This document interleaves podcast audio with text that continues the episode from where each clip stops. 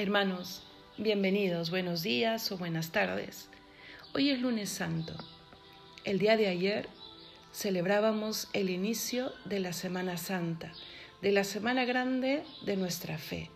Grande porque se dan las celebraciones que recuerdan, que conmemoran, que es más que recordar, los pasos de Cristo en su pasión, muerte y resurrección, donde Jesucristo cumple la misión para la que fue engendrado.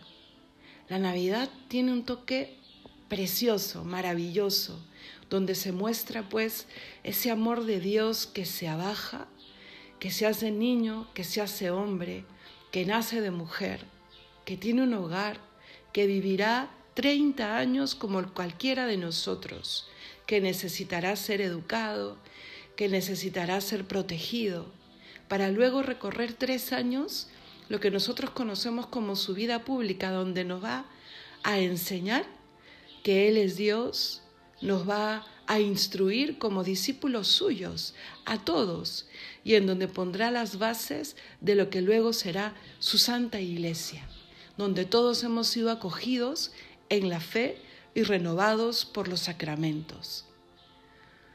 Pero llegará pues esos últimos días en los que Cristo no solo nos amará, con palabras de San Juan, nos amará hasta el extremo, hasta el extremo de pasar de la vida a la muerte y de la muerte a la resurrección, abriéndonos las puertas del cielo. Los misterios que están eh, escondidos en la Semana Santa son los que pueden engrandecer nuestra fe, los que pueden fortalecer nuestro amor a Dios para que alcancemos justamente la victoria que el Señor ha querido ganarnos. Por eso es que no puede ser una semana normal para nosotros, hermanos. Tiene que ser una semana en la que año tras año, así nos conozcamos las lecturas, los gestos de cada liturgia, así nos conozcamos eh, mejor que el cura inclusive, es, lo que se dirá y lo que se recordará, una Semana Santa nunca, nunca será igual que la anterior. Si disponemos nuestro corazón, si nos hemos preparado eh, con una cuaresma penitencial, intensa, llena de reflexión y de silencio interior, el Señor, por supuesto, correrá un velo más para que nos acerquemos a su corazón, para que comprendamos mejor lo que Él ha querido legarnos. Y esa es la maravilla de Dios.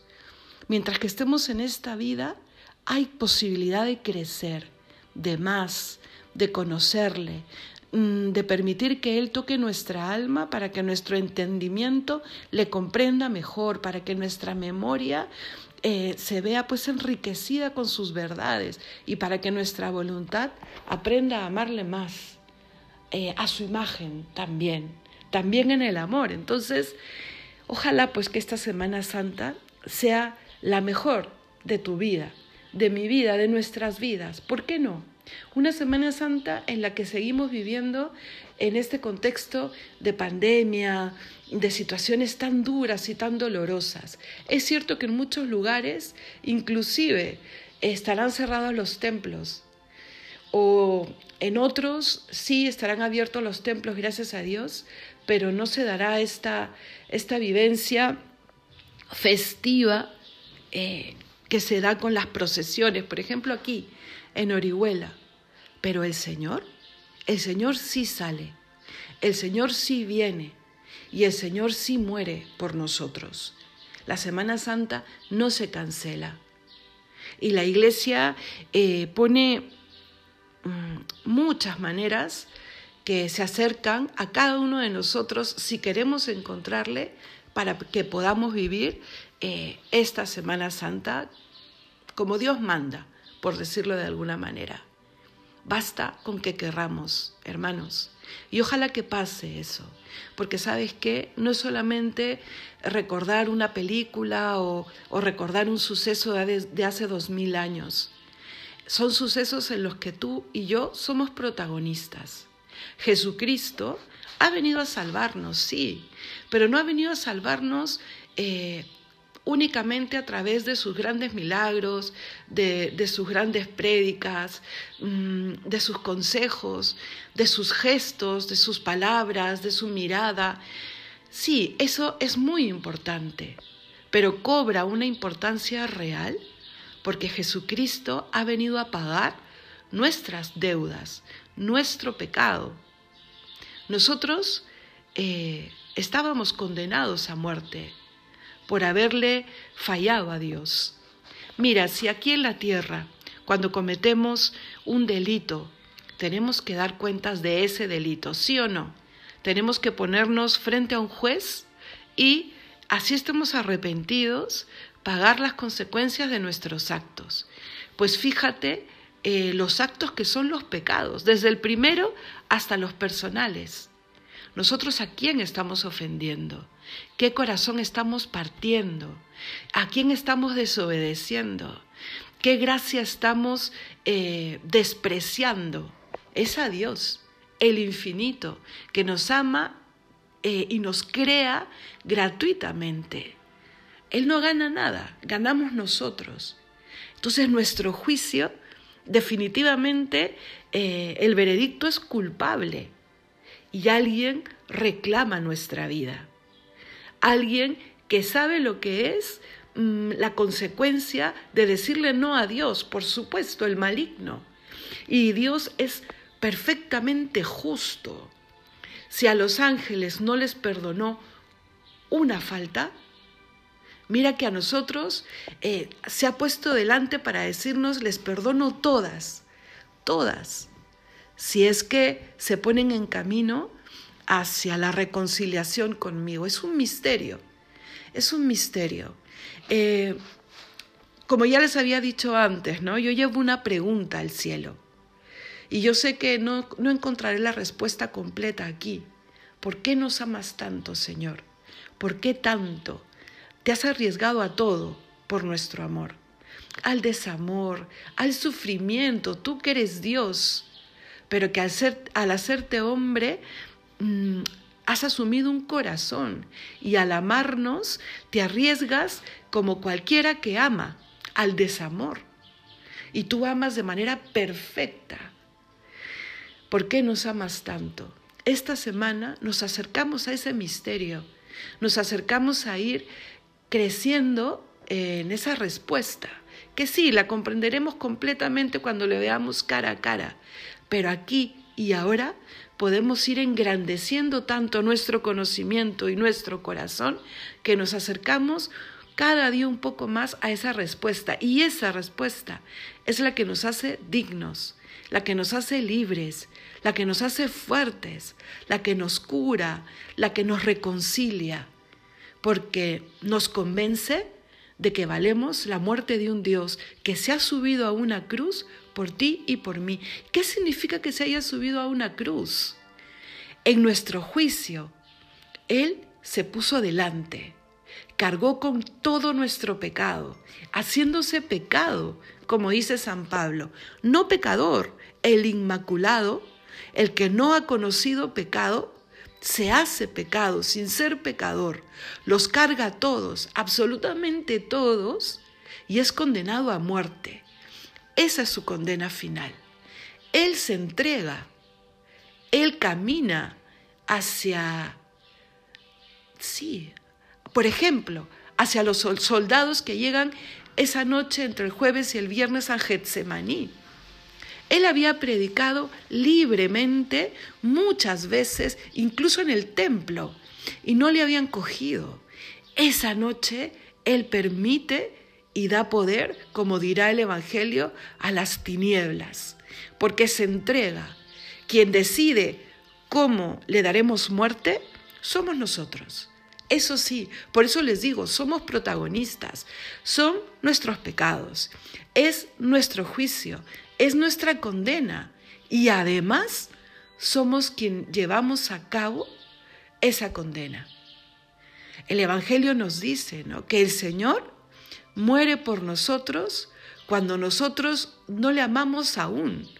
Él nos ama hasta el extremo cuando nosotros le hemos despreciado. Por eso les digo, es un amor que sobrepasa. Queremos conocer un poco eh, de qué se trata, eh, cómo nos reconcilia, cuál es el poder que tienen estos misterios, pues esta semana es el tiempo indicado, querido hermano. San Bernardo nos dice mm, que lo que se vive el domingo de Ramos, que justo eh, como hemos empezado la Semana Santa, ¿no? Lo decía al empezar este audio. San Bernardo nos habla eh, de un, domingo de Ramos en donde nosotros podemos ver cómo se pasa de un extremo a otro de manera tan, tan, eh, tan radical, una celebración agridulce. Empezamos con el Osana al hijo de David, ¿cierto? Diciéndole, tú vienes en nombre del Señor, tú eres el rey prometido a David que reinaría eternamente. Y muy poquito después leemos en el Evangelio, en el segundo Evangelio que se lee ese día, la pasión del Señor. Nos está dejando el mismo Cristo el modelo eh, de camino de todo cristiano. Sí, caminamos hacia la gloria eterna, hacia el cielo, pero el camino es la cruz. Quien quiere venir en pos de mí, que tome su cruz y me siga. Pero por supuesto, Él ha allanado el camino. Él ha tomado nuestros pecados y Él está en la cruz que nos toca llevar a cada uno de nosotros, porque Él es quien nos hace fuertes, Él es el quien lo hace posible, Él es el que nos colma de amor, de libertad, de paz, si es que caminamos con Él, incluso aquí, en esta vida. Y ese es el misterio al que nos quiere abrir el Señor. Pero primero, y todo debe empezar con saber que nos ha reconciliado, nos ha reconciliado con Él, que es lo principal nos ha devuelto la gracia perdida, nos reconcilia con nosotros mismos, porque reconocemos cuál es nuestra imagen y semejanza, de quién somos imagen y semejanza, y nos reconcilia con, con el otro, porque esa dignidad recuperada también la tiene el otro. Nos capacita para poder vivir el mandamiento que engloba toda la ley de Dios ese mandamiento que hace posible una vida buena, una vida mejor y que prácticamente pareciera estar eclipsada en los tiempos de hoy, tiempos de tanto individualismo, de tan poca generosidad, em, de tan poco, de tan poco Dios, ¿no? Hermanos, fijemos los ojos en Él, en Cristo. Al principio de la Semana Santa pareciera que, que nadie ve Nadie reconoce cuál es la meta a la que quiere llevar Cristo en esa semana, la resurrección. Pero ahora sí podemos. Ahora podemos iniciar la Semana Santa. La hemos iniciado ayer. Hoy es lunes. Podemos saber que el Señor quiere que le acompañemos y podemos nosotros decir sí. Me pongo en camino y quiero contemplar, Señor, tu corazón. Quiero contemplar es cada acto, cada gesto tuyo. Miremos el camino que recorrió Jesucristo. A veces la esperanza decae, hermanos, y es cierto, en todos. Pero la Semana Santa nos enseña eh, cuál es justamente esa paz que tanto anhelamos y que ha sido lo que ha venido a traernos Cristo, incluso en esta vida. ¿Qué les dice a sus apóstoles? En su resurrección. ¿Qué escucharemos el domingo en las lecturas de la resurrección? Paz a vosotros. Es lo primero que él dice y repite cada vez que salude a sus apóstoles cuando está resucitado. Paz a vosotros. Es lo que nos quiere dar ya desde aquí, en esta vida.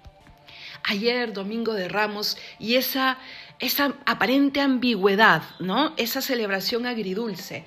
Estos tres días en donde podemos ir profundizando y preparándonos ¿Por qué no? Hay que prepararnos, por ejemplo, con una buena confesión. Mañana te contaré algunas cosas sobre la confesión y lo importante que es, sobre todo en esta semana. No los puntos ni los pasos de la confesión. Eso puedes poner tu Google, buscar una página seria y ahí te saldrán. Sino algunos consejos que me ayudan a mí también para seguir creciendo en este mm, precioso sacramento y tan importante. Y luego llega el jueves, el pórtico del trido pascual, de los días principalísimos que son viernes, sábado y domingo. ¿Y cuál es ese pórtico? ¿Qué sucede ese jueves? El Señor nos deja su herencia. ¿Y cuál es esa herencia? La veremos también el viernes, ¿no? El, día en el que nosotros podemos también responder eh, al llamado de San Juan.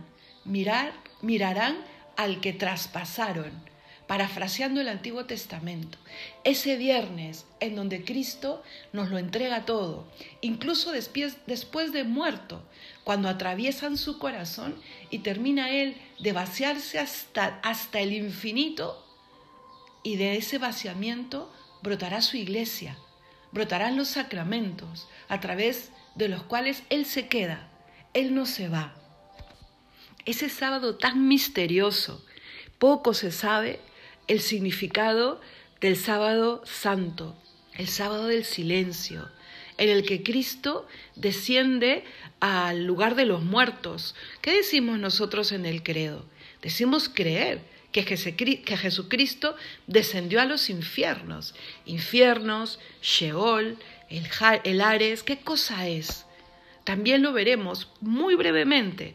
Pero ¿para qué vemos estas cosas? Simplemente y grandemente, porque, porque es sencillo y simple, a la vez que eh, inmenso misterio, justamente para al interiorizarlo, unirnos con el plan redentor del Señor.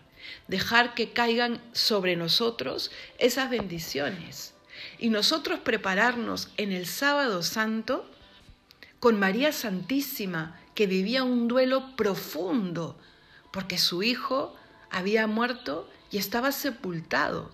Por eso eh, la iglesia exclama que el mundo está sin Dios. No está muerto en la cruz, no está muerto en brazos de María, ya no le vemos, ni siquiera muerto, está sepultado. Nos hemos puesto a pensar lo que sería nuestro mundo sin Dios, sin Cristo. Aparentemente los tiempos que se viven, hermanos, parece un sábado santo que se extiende, ¿no? Que se extiende en el tiempo. Pero no, el Señor está, el Señor duerme, pero resucitará casi de inmediato, casi, casi de inmediato, para decirnos que ha vencido a la muerte y que nos abre a la eternidad que habíamos perdido con el pecado de Adán, con el pecado de Eva, pero a una eternidad aún mayor, ya no al Edén, sino al reino de los cielos, ya no como criaturas del Señor, sino como hijos, hijos adoptivos que gocen de lo mismo que Jesucristo nuestro hermano, nuestro amigo. Él mismo dirá en el contexto de la última cena, ya no os llamo siervos, os llamo amigos. En ese contexto rezará por nosotros. Tiene tu nombre y el mío permanentemente, hermanos. Para Dios no hay tiempo. El hoy, el mañana, el ayer son un solo tiempo. Y Jesucristo, cuando cargaba nuestros pecados, ahí camino al Calvario, cargaba no solo los de ese momento, no solo de aquellos que le condenaban y que le crucificarían, también los nuestros. Tenemos la oportunidad de vivir una Semana Santa profunda, intensa, una Semana Santa que nos reconcilie con Dios, con la vida, una Semana Santa que nos devuelva aquello que podemos haber perdido a lo largo de estos años, a lo largo de estos meses inclusive. O si no hemos perdido, nos hará ganar, ganar y crecer. Es tiempo de recobrar el sentido de la vida y de las cosas.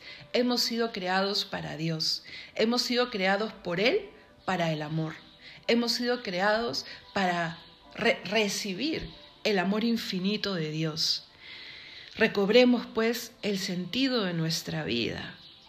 No es justo que siendo la creación más hermosa de la Trinidad, nos estemos condenando a nosotros mismos a una vida eh, sepultada en el mal, en la muerte, en el pecado. Tenemos la posibilidad de acceder a todo aquello que anhela nuestra alma. Sabemos, hermanos, con qué nos han rescatado San Pedro nos lo dice en su primera carta, no con bienes efímeros, no con oro o plata, sino a precio de la sangre de Cristo, el Cordero sin defecto ni mancha. ¿Por qué el Cordero? Porque es el único sacrificio que Dios acepta de verdad, el único. Así hemos sido rescatados. Accedamos, pues, a la victoria del Señor sobre la cruz, sobre la muerte, sobre el pecado. Que Dios te bendiga, hermano.